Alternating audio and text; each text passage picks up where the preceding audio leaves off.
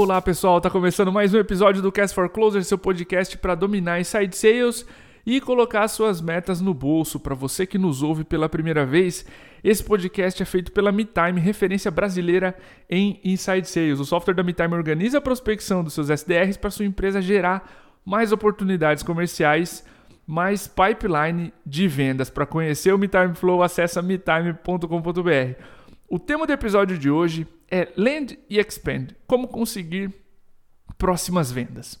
Se você tem uma empresa de serviços recorrentes ou mesmo um SaaS, é muito comum que você passe pelo seguinte cenário: você conquistou a primeira venda, as coisas andam bem com o cliente, mas você sente que a empresa poderia mais, ela poderia extrair mais valor do seu produto, ela tem um potencial imenso com seu serviço, mas hoje ela tem uma conta pequena, uma pequena área cliente da sua empresa e você quer influenciar isso. Chances são de que você esteja frustrado ou frustrada e queira influenciar o quanto essa conta expande. E nessa missão, para falar sobre esse tema, a gente trouxe um amigo de longuíssima data. Ele conhece a MeTime desde os primeiros dias de operação, ele é ouvinte do Cast for Closers desde os primeiros episódios. A gente fala o tempo inteiro e conhece demais desse assunto. Ricardo Heidorn, CRO na High Platform. Ricardo, seja muito bem-vindo, cara. É impressionante teu primeiro episódio depois de tantos anos de convivência, de observar o produto, usar de perto, conhecer os fundadores da empresa. Muito feliz que tu está aqui com a gente. Fica à vontade para se apresentar, falar um pouquinho da High. Claro, cara. Pô, eu que agradeço, Diegão. Pô, sou sou ouvinte de vocês, leitor de vocês, não só eu como a Rai uhum. inteira. A gente ficou bem feliz aqui, cara, em participar e falar um pouco da, do que a gente vem fazendo aqui nesse, nesse processo, tá? É, basicamente, sou, sou o Ricardo, sou um dos founders e responsável pela área de revenue da, da High Platform. A High, para quem não sabe, ela é uma ela é uma empresa que foi fundada em 16, ali, 15, 16, 16 mais ou menos, tá?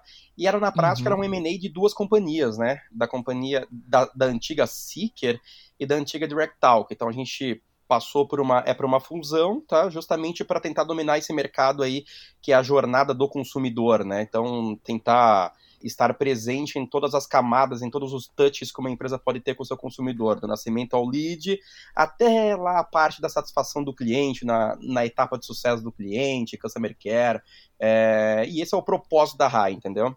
E eu, Nossa. aqui na RAI, eu tô mais ou menos na parte só na parte de revenue hoje, tá? É, e revenue para nós, cara, também é, é, a jornada, né? A gente encara revenue desde o nascimento do lead até a parte do sucesso do cliente, a última etapa lá da, é do sucesso do cliente, tá bom? Maravilha. Cara, e primeiro de tudo, até nesse episódio, por uma questão de lógica e até didática aqui, para as pessoas aprenderem, eu queria investigar contigo sobre timing. Quando é que quando e como vocês perceberam que era hora de pensar em expandir os clientes da base, cara? Que sinais vocês tiveram que a nossa hum. audiência pode procurar que é hora de pensar em, em Land Expand? Claro, cara. A, tu, é um pouco louco falar disso porque a cultura brasileira ela é muito voltada a novo negócio, né? E uhum. o brasileiro, cara, por uma cultura, eu também tinha isso, assim, sabe? É muito forte, assim a gente imagina que um lead é um novo cliente, mas a gente não consegue pensar que um lead também é um cliente, né? É, e é difícil, né? Porque somos educados, né? Com relação a isso, assim, é uma, é uma, é uma quebra de paradigma muito forte.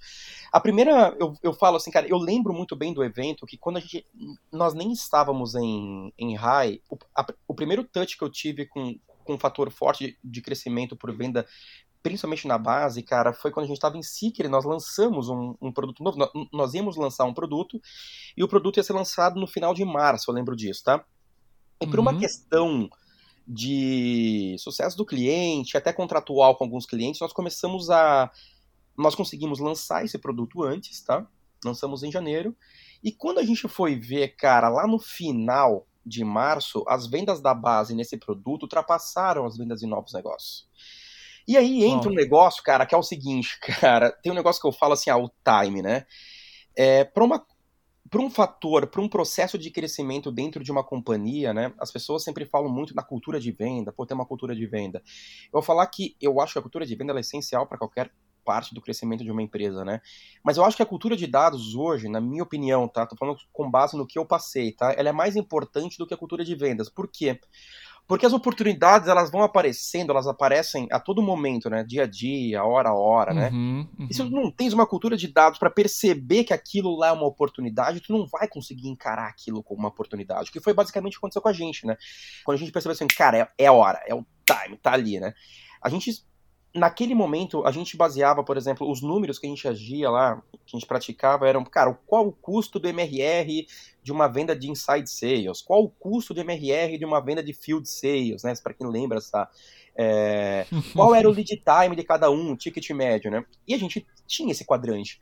Eu lembro que depois que a gente passou por esse primeiro produto na venda, quando a gente olhou o custo de MRR, cara, da venda farmer versus o ticket versus o lead time, cara, chegava a números quatro vezes menores. Uau. Falei, caramba, cara, quatro vezes menores, sei lá, um custo médio de MRR aí, cara, de field sales, eu, eu, eu lembro que tava na casa de uns 6,5, inside sales ficava nos 4,5 para 5, eu, eu, eu, lembro bem desses números. E o farmer ali, cara, caiu para números de 2.7, 2.8, assim, sabe? E um uhum, lead time uhum. absurdamente rápido, assim, eu falei assim, caramba, o que que é isso aqui, meu? Como é que eu consegui fazer isso? E não era um plano, né? E esse foi o primeiro. A primeira. O primeiro touch que eu tive, assim, cara, é, foi esse. Foi, foi nesse evento, assim, cara. E para mim esse é o time, assim, cara. É, quando as tuas oportunidades de venda começam a ficar caras, né? Quando o crescimento do novo negócio começa a ficar caro, eu acho que tá na hora de tu começar a... Na minha opinião, tu, desde o nascimento, tu tem que olhar pra tua base, tá? É, sendo, Legal. bem, Isso é massa. sendo bem correto contigo, assim. Acho que tu, né, a gente não pode... Uh, eu falo que no Brasil a gente reclama muito da, é das operadoras. Porra, eu fechei aqui com a operadora X e agora a promoção pro novo é melhor para quem tá na base, né? A gente fala isso, né? Só que a gente sim, não pode sim. esquecer que a gente também, às vezes, acaba atuando mais ou menos dessa maneira na base com os nossos clientes, entendeu? Por quê? Porque a preocupação do novo é maior do que, do que a manutenção ou o crescimento da base. Então, cara, esse time aí eu acho que ele passa muito por essas descobertas e por uma cultura de propriamente de dados, assim, cara, tá olhando os números e, e observando, né, cara? Tipo assim, cara, qual o lead time mais barato, qual uh, mais rápido, qual o, o, o, custo de MRR também mais barato, e assim tu vai observando e vai, e vai vendo também a, o, o momento exato de entrar, entendeu? Massa. E a analogia que eu faço ouvindo a tua explicação, Ricardo, conosco foi canais. A gente começou a sentir que esses caras estavam batendo na porta, querendo parcerias, querendo indicar o produto, querendo ser é, remunerado ou recompensado por, eram fãs da marca, já ouviam. Então, tu começa a ver a movimentação antes de de fato ser uma preocupação. Sim. Era uma preocupação, mas tu começa a sentir que o mercado já está pedindo aquilo. Então, esse feedback de olhar para a base desde o começo é importantíssimo. E dados, cara, o segredo e a, a importância de olhar para isso para ver o que, que é fumaça e onde estão as oportunidades uhum. é muito foda. Então, metrificar a tua operação é mandatório para tu dimensionar o tamanho da oportunidade e falar, olha só, o que, que a gente consegue fazer com parceiros, com land expand, com vender para base, enfim é fantástico esse ponto, cara. É mais importante né, do que a cultura de vendas é metrificar Exato. a operação para decidir Exato, se isso é uma oportunidade. Cara. Fada. E sabe que essa parte de dados, assim, meu, a galera acaba. A galera acha que venda é um, é um, é um processo de pressão, né? Ah, uhum. venda, não sei o que, cara. E não sei se é, cara. Para mim, eu tenho uma visão, né? Tipo, que a venda, o processo de venda, o processo de crescimento, ele é um processo matemático, assim, entendeu, cara? Que quanto mais tu conseguir co colocar dentro do trilho, assim, cara, mais, mais tu consegue ter controle sobre aquilo. O controle 100% tu não vai ter, entendeu, cara? Agora é o seguinte, se, não, se, se tu não tens uma cultura de dados, tu não tem 100% de controle. Se tu começa a ter uma cultura de dados, pelo menos tu tem 50% de controle. Eu tento ter os 50%, entendeu, cara? E fica mais Sim. fácil manusear, né? E no momento que tu cria uma cultura só de venda, que também é importante, mas, mas quando ela fica só de venda, tu vive muito naquela fase. A gente, a gente fala aqui, cara, que tu entra na última semana quase infartando, entendeu, sim, cara, no meio, assim. Sim. E não é legal isso, né? Tipo, porra, por que não ser gostoso também passar por esse processo, né? É o, é o que a gente sempre fala. E aí, para mim, os dados, eles têm essa... Eles, eles conseguem te, te trazer um pouco dessa... Não, não da calmaria, né? Mas da gestão correta sobre o, sobre o processo, né? Maravilha. Cara, outro ponto importantíssimo, Ricardo, é escolher bem as oportunidades onde procurar expansão. Aquilo que, claro, os dados já estavam evidenciando, mas como é que vocês entenderam e como é que vocês diferenciam as empresas que têm potencial de expansão entre as que ainda estão começando né, no meio da base de clientes? Ó, isso é um negócio, cara, que é muito. Essa pergunta para mim ela é essencial, tá? É, para mim é a, é a pergunta coração. Por quê, cara? O que, que nós, o que, que nós aprendemos, tá? Nós aprendemos aqui, cara, que o sucesso do cliente ele se baseia em duas grandes, dois grandes pilares, assim, dois macros, tá bom? E nós nos perguntamos, cara, de que forma que nós conseguimos garantir o sucesso do cliente? Ponto. Uhum. Quando a gente se deu o direito de perguntar isso, a gente percebeu que Customer Care não é sucesso do cliente. Customer Care é Customer Care, é atendimento ao cliente. Entendeu, cara? E nós, e nós aqui na RAI, a gente começou a perceber que o quê? A área de sucesso do cliente, ela tá muito mais para negócio do que para atendimento. Eu não tô falando que não há atendimento aqui, tá? Mas ela tá muito mais para negócio do que para atendimento. Se ela cai muito para atendimento, tu, tu não tens uma área de sucesso do cliente, tu tens uma área de customer care, de atendimento a cliente, suporte. E isso é uma coisa diferente. Quando a gente conseguiu separar isso, a gente viu os dois pilares lá. E nós nos perguntamos, tá bom, cara, de que maneira que a gente consegue garantir o sucesso do cliente? E a gente, e a gente percebeu tá bom, cara? Que a gente consegue garantir de duas maneiras. Uma é através do produto, né? Então, poxa, cara, sei lá, um cara entrou na RAI, um exemplo, para vender mais, né? Ele quer usar o WhatsApp para vender mais, né? Uhum. É, digamos, ele quer conseguir mais leads através do WhatsApp, um exemplo, tá bom? Legal, então o CS ele tem é, ele tem que garantir que esse sucesso aconteça, né? Então, ah, um exemplo, cara, ele tem um parâmetro, pô, aqui ele conquistava mil leads por mês, sei lá, um exemplo, tá? Então, cara, como é que ele vai dar eu ensinar boas práticas de uso da ferramenta para que de mil chegue a dois mil? Então, cara, então essa é uma maneira que eu consigo garantir o sucesso do cliente, né? Eu estou garantindo o, o motivo que ele comprou a fer... que ele que ele, sei lá, comprou a ferramenta ou escolheu a RAI, entendeu? Essa era uma maneira. Uhum. A segunda maneira que a gente se tocou, cara, é que era vendendo mais para o cliente. E não é por, um, por uma questão, ah, então tenho que vender para faturar mais e bater meta de venda. Não, cara. Porque no momento que eu percebo, cara, que naquele canal, um exemplo, o WhatsApp, ele tá conseguindo ter sucesso, se eu indicar ele, poxa, cara, tu sabia que se tu comprar um bot, ou, ou tu usar o bot no Instagram ou no Messenger, que é um canal que tu já tem acesso, e tu colocar um bot pra captar lead lá, tu também vai aumentar o número de leads, cara, puta, é verdade. Puta, uhum. cara. E aí a gente começou. Eu falei, cara, é verdade. Então a venda, o cross ou o up também é uma maneira de garantir o sucesso do cliente. Entendeu? Não à toa, quando a gente olha operações de sucesso do cliente, né? Quanto um, um dos indicadores muito utilizados, cara, que é muito legal, assim, se vocês forem ana analisar operações, quanto mais produtos um cliente usa, menor é a carga de churn naquela operação, né? Porque mais amarrado legal. ao sucesso ele tá, né? Existe essa métrica, né? E isso é uma verdade na prática. E quando a gente se tocou que esses eram os dois pilares, né? E aqui no Brasil a gente está na fase ainda, minha visão quando eu converso, tá? Não sei se, se isso é uma verdade, eu estou falando só com base na minha experiência, tá? Que aqui no Brasil a gente está na fase de descobrir ainda que sucesso do cliente não é customer care. isso é um problema, entendeu, cara? Por vários motivos. Porque o cara, porque o executivo que está lidando, cara, com um cara lá com um bug, há três dias, como é que esse cara vai ligar no quarto dia e ofertar alguma coisa para esse cara, entendeu? Perfeito. Não dá, cara, tem que ser diferente, entendeu? É, e eu acho que o, o, avanço que a gente precisa ter para para expandir base mesmo e crescer muito forte, cara, é justamente é trabalhar esses dois pilares. Tá bom, cara, eu, eu, eu tenho as duas maneiras de garantir o sucesso, né? Uma já está no nosso core, né, brasileiro, que é através do produto, né? Mas a outra também é através de venda. E aí entra um pilar muito legal que é o seguinte, cara, porque se tu perceber, cara, que lhe faltam produtos ou funcionalidades pra, para que tu garanta mais o sucesso do cliente, esse trabalho ele tem que ser muito bem feito com a equipe de tecnologia, de inovação, de oferta da companhia, né? Então acaba sendo um ciclo, cara, que acompanha o SaaS e faz com que tudo melhore, assim. Então essa aqui é o... É, é, foi isso que a gente conseguiu perceber e, foi, e, e, na minha visão, talvez esse foi o core com que a gente conseguiu ter um, muito sucesso na, na vida na base, assim, sabe?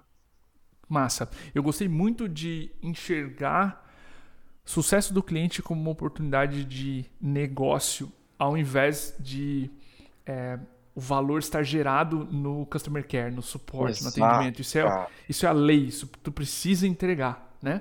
Claro Exato, que um suporte cara. muito rápido é valorizado, mas isso é o, o standard, é o, é o esperado já da tua empresa. É, cara. tá imposto no SAS ali, né? No MRR esse tá, custo, tá, né? Tipo, tá. não posso diferenciar. O cara tá pagando por aquilo, velho. Não tem como o cara não receber aquilo, entendeu, cara? Aham, uhum, aham. Uhum. Faz sentido.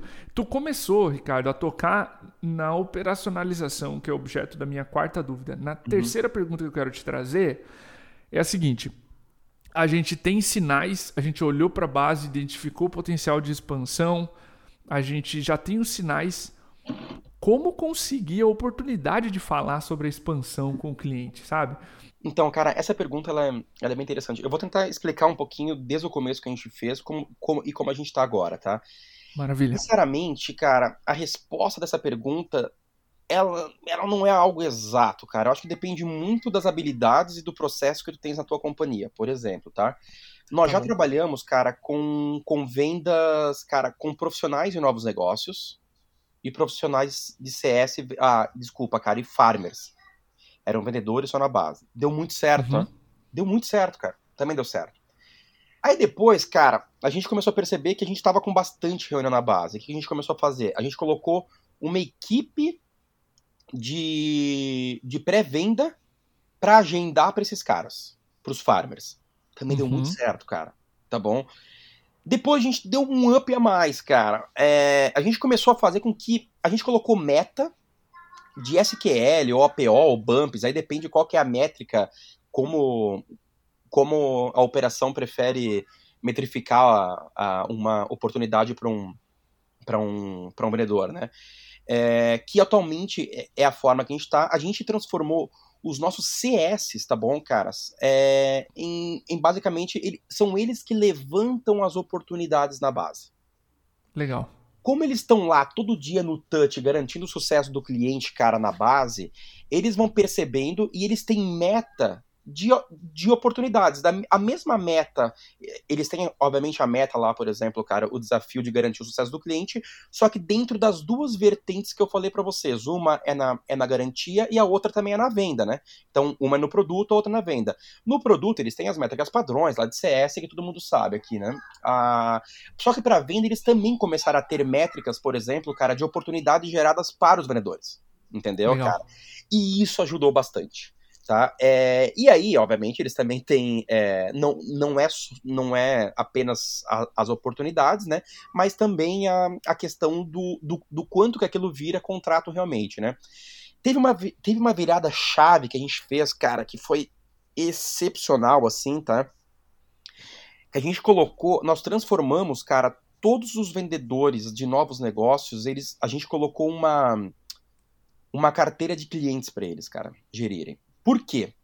Porque esses caras, a gente percebeu, cara, que o momento do onboard era um momento muito sexy para venda. É a lua de mel, cara, entendeu? Uhum. É, e como ele acabou de sair de um processo de venda, e o processo de venda ele é um processo que ele tem algumas características chaves, que é a confiança. Porque assim, cara, ninguém vai fechar contigo se não houver confiança, se não houver uma uhum, série de uhum, fatores uhum. positivos aí, né? E a gente começou a, pensar, a, a perceber que o dono desse, desse processo, assim, desse, desse sentimento positivo era o vendedor, porque foi ele que, que, é que gerou isso. E no momento que nós deixamos eles gerir o cliente na base, quando eu falo gerir, não é CCS, tá bom? É gerir, ele ser o responsável pelas vendas daquela carteira, tá bom? É, cara, eu vou te falar que a gente quase dobrou as vendas com, com a mesma equipe, cara. Uau! É, e período, talvez você vai perguntar, Olha, meu, acho que deu menos de quatro meses, cara. Deu quatro. Não, deu quatro meses, tá bom? Foi louco, uhum. cara. Nós não imaginávamos que ia acontecer isso. Não. Ah, então vocês colocaram no papel isso. Isso aí foi planejado. Não, não foi, cara. É, foi uma coisa que a gente foi descobrindo, né? Obviamente, os dados lá, né? Eles iam demonstrando só, só que nós, nós não sabíamos que ia chegar num nível tão alto de venda. Por quê, cara? Porque ele estava gerindo agora a própria venda. O, o, vendedor ele tem algumas habilidades que são essenciais para fechamentos, né, de closers, né? Perfeito. né? E isso e cara, e esse match da visão de negócio de um CS gerando oportunidade para com um match com um vendedor que é um closer nato, entendeu? Cara, foi o que deu a sacada. E hoje, cara, é, é, muito louco, assim, cara, a, a, tua pergunta, porque o, o framework diário de um vendedor da RAI, ele é separado por, sei lá, tipo, é igual como toda empresa, mas um exemplo, assim, ah, tem que receber quatro oportunidades por dia, tem que fazer não sei quantos follow-ups, sei lá, tem o framework lá, né? Dessas oportunidades, cara, elas são separadas em novos negócios e base, cara, pra ter ideia, entendeu? Legal. É, e assim a gente montou a operação, basicamente dessa maneira, assim. Um pouco doido, volto a falar, cara, cada operação tem as suas características, né? A da Rai deu certo essa, e. Mas. É, e lembrando, né, cara, e sempre a seis meses, se o dado apitar alguma coisa, como tu falou, né? Se mandar uhum. uma, uma, uma fumacinha de cor diferente, eu acho que tu tem que estar tá apto à mudança também, né? Legal. Animal, obrigado por passar o histórico também. Isso é importante para a audiência não ter uma resposta pronta ou não achar que existe né, uma, uma bala de prata, sim. e sim o histórico de evolução e de maturidade da, da operação. Né? Pô, agora está funcionando assim e destravou crescimento dessa forma. O CS abrindo oportunidades e é, colocando com o vendedor. Gosto dessa opção porque o CS está sempre focado no, no business, né? resultado, né? uhum. no, no, business, isso coloca, em, coloca o CS envolvido por não só fazer o atendimento e conectar com suporte, por exemplo, mas estar ciente do que está acontecendo em suporte, mas pensar na oportunidade de negócio. Isso é uma mudança Exato. positiva para essa área, porque sucesso é negócio, né? Se o cliente sucesso não está tirando é negócio, né, cara. cara tu, dinheiro, o que ele contratou, não é sucesso. Exato, cara, exato. Tu sabe o negócio talvez, cara, que eu vou falar que mudou muito a mentalidade, eu, eu vou falar para vocês aqui, tá? É um negócio tosco, mas eu posso falar que impacta bastante para quem for medir isso, tá? Uhum. A gente começou a medir. Ó, olha que tosco isso, cara, mas tosco eu digo assim, porque ninguém imagina isso, né, cara? Sim. A gente do nada falou assim: tá bom, cara, a cada 100 suportes que chegam na RAI, quantos vão direto para o time de Customer Care e quantos vão parar no time de sucesso do cliente? Porque a gente começou a medir o seguinte, cara. É, se 50% do suporte cai no CS, quer dizer que eu tô criando uma cultura de care e não de sucesso do cliente. Olha que louco isso aí, cara. Uhum, uhum. E nós transformamos isso em OKR, velho. De sucesso lá do Customer Care. Ó, cara, tu tem que medir isso aqui. Nós não queremos mais, entendeu? O nosso cliente, o cliente da RAI tem que entender que tem um canal lá, entendeu, cara? Senão é falha nossa, da, da, é da companhia. E isso foi muito transformador, cara, porque tu mudou o dia a dia das pessoas. Então, assim, cara, é, o CS, ele começou a cobrar o time de care. Cara, veio mais um.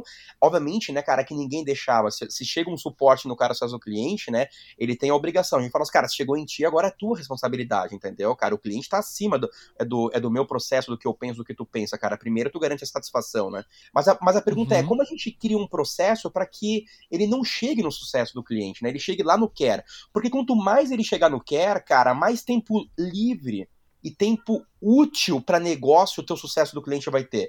E a gente não chega a pensar nisso porque é o seguinte, cara, imagina é, que tá caindo suporte no vendedor. Tu não perde tempo útil de venda aqui, tu perde. E perde, por que exatamente. pensa isso no sucesso do cliente? É louco isso, né, cara? Parece tosco, mas é total verdade, cara, isso, isso aí que eu tô te falando, sabe? Não, é muita verdade. E provavelmente as lideranças que estão olhando também CS, que ouvem o Cast for Closers, estão pensando, ah, mas Tá tudo bem, faz parte. O, o, sucesso do cliente também tem o telefone do CS, ou também tem o contato e o e-mail do CS, faz parte, tá tudo bem. É um por semana, é dois por semana, três por dia, sei lá. Mas ótima ideia, tá? Eu acho que isso, a, a nossa audiência aqui, que também está conectada com líderes de CS, com líderes de marketing, pode tirar é, muito insight disso. Ricardo, a gente já falou de como conseguir a janela, que é através do CS, né? É, foi o, o que mais funcionou para vocês. Eu queria é, investigar contigo modelagem de oferta. A gente soube que o cliente está disposto a conversar sobre uma possível expansão. Como é que você estrutura, modela essa oferta de expansão? Né? Fica à vontade para entrar também nos detalhes né, do que funcionar melhor para vocês. Então, cara, a resposta dessa pergunta ela tem, ela tem a ver com a questão estratégica da companhia, com foco, até de produto, assim. Uhum. Aqui na RAI, um, um, founder também, que é meu sócio, o Ale, ele tá tocando a área de produto junto com outro sócio que é de oferta, e eles estão. A gente. A gente está num, é num processo que é deixar a área de oferta e produto muito, muito com foco em venda, assim, sabe? Não, não, não o posicionamento, mas assim, cara, é, unificar, assim, ter essa visão da venda, assim, que eu acho. E tá dando muito sucesso, assim, cara. Eles estão tendo bastante sucesso nesse, nesse processo, assim, cara. Tá sendo bem legal esse processo. E por que que eu falo isso, cara? Porque a parte de desenvolvimento de produtos, inovação, oferta, cara, é, ela passa por um processo também do sucesso do cliente, né?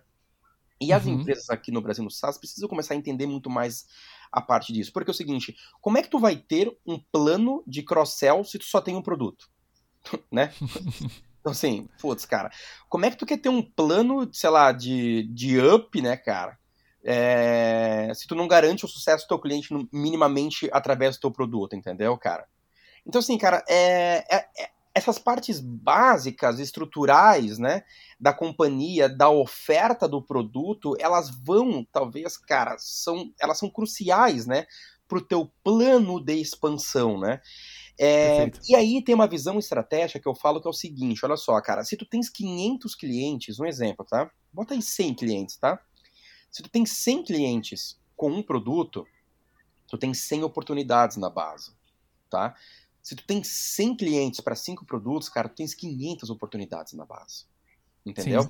É, e essa oportunidade, e aí tem uma coisa que é muito estratégica, por exemplo, nesse plano de expansão, ah, puta, é up ou é cross, como é que a gente vai montar essa, essa estrutura estratégica, que é o seguinte, vou falar um exemplo que é muito legal, assim, eu, eu, eu sou casado, né, é, eu chegar para minha esposa hoje e convidá-la para jantar, a probabilidade do sim é muito alta, né? É muito uhum. alta.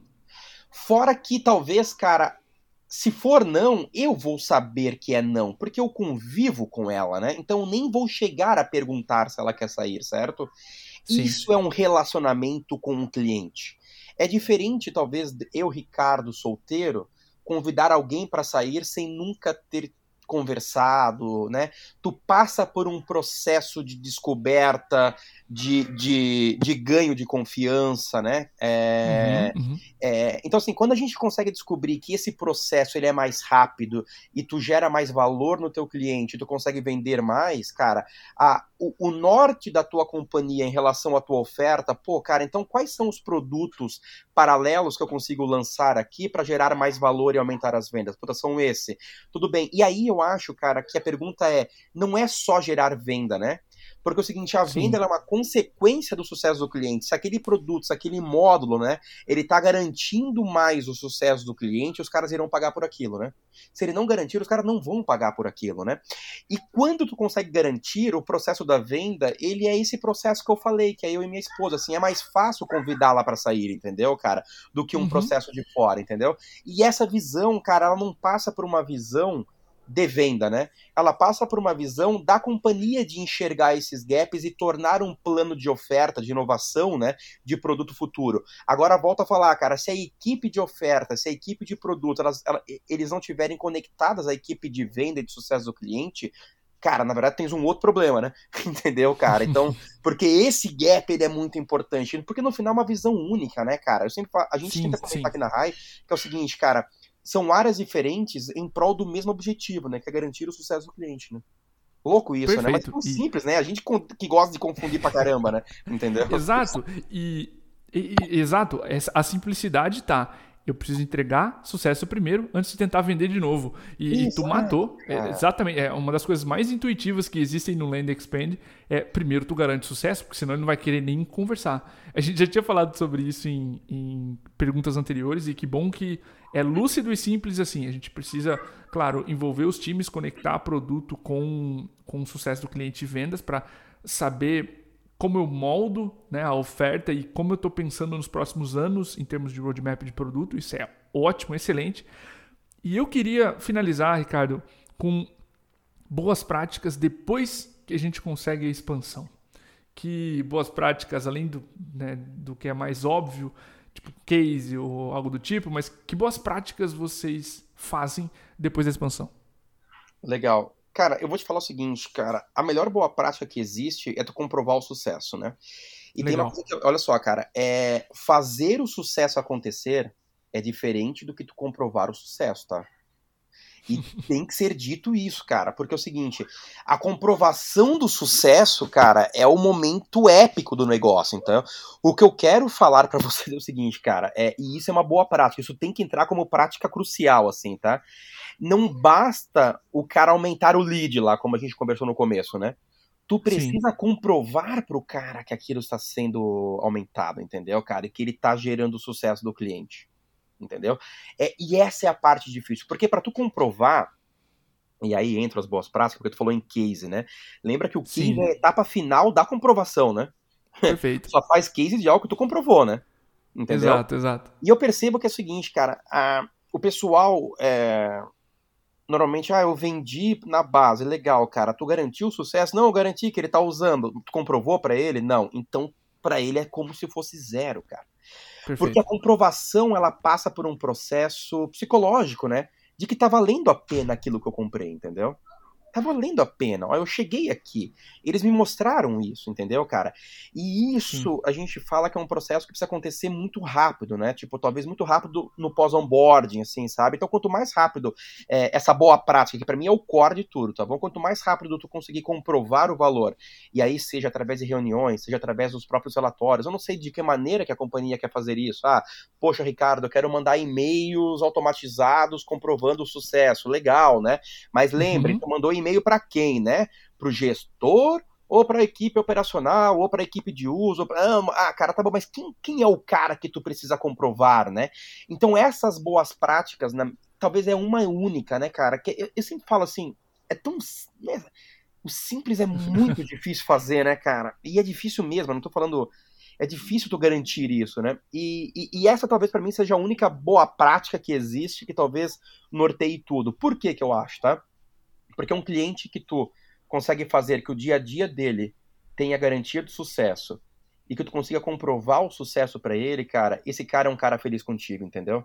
Sim, é, sim. É, é, esse cara consegue perceber o valor se ele paga um ticket de mil, cinco mil, dez mil, cem mil de MRR para ti, mas ele consegue, no momento que tu consegue comprovar o valor para ele da tese que ele acreditou contigo lá desde o começo, cara, é o valor que tu ganha com ele, entendeu? E se tu desistir dessa boa prática, tu desistiu de tudo, né? Não importa. Ah, não, mas Sim. eu tenho uma boa prática, Ricardo, que eu garanto que o atendimento é rápido. Tá, cara, mas se o cara entrou pra lead, o cara não tá conquistando lead, não adianta ter um atendimento rápido, cara. Entendeu? O core dele não tá acontecendo aqui dentro, entendeu? Então isso para mim, olha, na minha opinião, para nós, pelo menos, é o que a gente considera como crucial, como uma boa prática que norteia tudo aqui, tá bom? Sim, e voltando o ciclo, a tua primeira pergunta, cultura de dados. Que métricas, dados, o que, que esse cara contratou e com quais métricas provam que ele está de fato tendo sucesso? Eu sei que se você está ouvindo a gente tem um serviço, que métricas você pode Isso. coletar da operação dele, que não dentro do seu software, se a gente está falando com SaaS aqui, que comprova que esse cara está tendo sucesso e, e sai do do acho, do achismo, do sim, não, etc. Exato. Sai da, e, e volta pro, pro que é concreto, né? Que métricas poderiam comprovar ou podem comprovar que esse cara está tendo sucesso. Eu acho que isso assim, é um complemento legal à tua mentalidade de dados que tu trouxe lá na primeira pergunta. Exato, e, cara. e faz a empresa pensar, né? Uhum.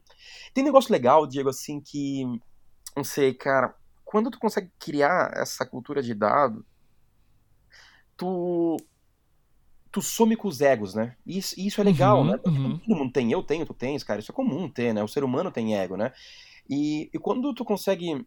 Eu acho que tu volta a ficar humilde, assim. É difícil, é um trabalho. É um trabalho diário, né? Entendeu sim, isso, cara? Sim. Nós somos seres humanos, a gente tá sempre a um passo do erro, né? Entendeu? Ah, e, a, e a cultura de dados te dá essa camada, assim, da humildade, assim, pô, é verdade, eu tô errando, cara. E, e talvez é o seguinte, cara, a cultura de dados, ela, ela, ela te traz uma roupagem que, que ao invés de tu ficar, desculpa a palavra, puto com erro, tu fica viciado em encontrá-lo rápido, né? ah, Louco isso, né? Massa. É. Animal. Louco demais, é. inclusive. Tu pensar que é, eu preciso encontrar rápido e não simplesmente assumir que a operação vai ser perfeita. Exato, Fantástico. cara, entendeu? Porque é aí que mora, né? E a garantia do sucesso do cliente, cara, como é que tu vai comprovar um sucesso sem uma métrica, né, meu? Não tem como, sim, né? Sim. Entendeu, cara? É, senão fica, fica dúbio, interpretativo, e aí qualquer oscilação que ele tenha em suporte ou etc., ele pode discordar dele mesmo e dizer, não, não estou entregando sucesso. Né? E aí você Exato, consegue, com métricas, falar, não, olha só, eu te dou um big picture. Caiu, tudo bem, teve instabilidade, mas olha só, a tua Exatamente. operação está melhor. Está melhor comigo. né? A gente percebeu, cara, que o, o churn, eu, eu fui percebendo assim, cara, em vários estudos, assim, tá, cara? E não só na RAI, assim, a gente foi pegando referências em outras empresas, assim, tá? O churn, ele não estava linkado a característica do churn que a gente falava, assim, cara, ele não era um churn linkado, cara, ao, à ausência de um suporte. Eu não tô falando que o cliente não uhum. fica puto com mau suporte, pelo amor de Deus, né? Entendeu, cara? mas, a, mas ele estava muito mais linkado quando o cara não enxergava valor naquela ferramenta. Sim. Entendeu? E era valor mesmo, assim, tu poderia ser brother do cara, poderia ser, cara, teu amigo, entendeu? Mas não gerava valor, não gerava resultado para aquela companhia. Essa era uma característica, assim, cara, era, era o ovinho do churn que a gente falava, puta, cara, sim, um ovinho sim. nato aqui, vai dar, cara, vai nascer churn aqui, entendeu? Mas, ótimo ponto. E, e, é legal pensar nesse churn com antecedência. Ó, Exato. não tá tendo resultado, isso aqui é um lead indicator. Vai indicar um futuro ruim.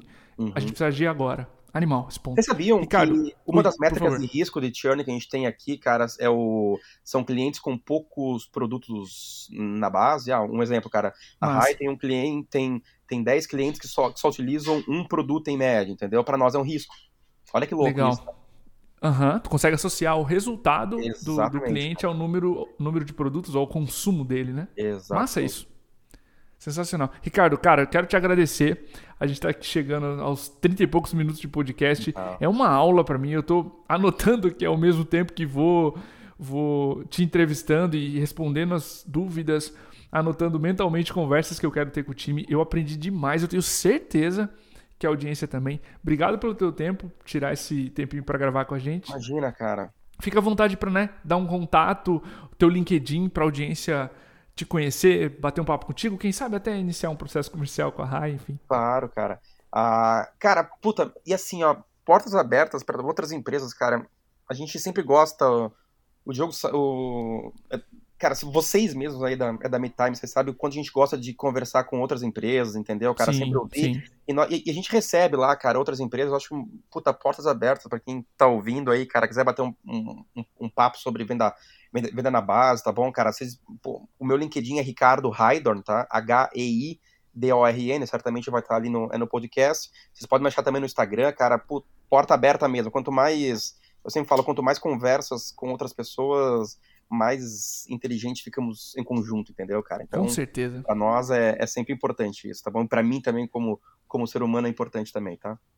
Show de bola. Mais uma vez, obrigado, querido, pelo tempo. Para você que ouviu esse episódio com a gente até agora, o nosso obrigado, o nosso abraço e até o próximo.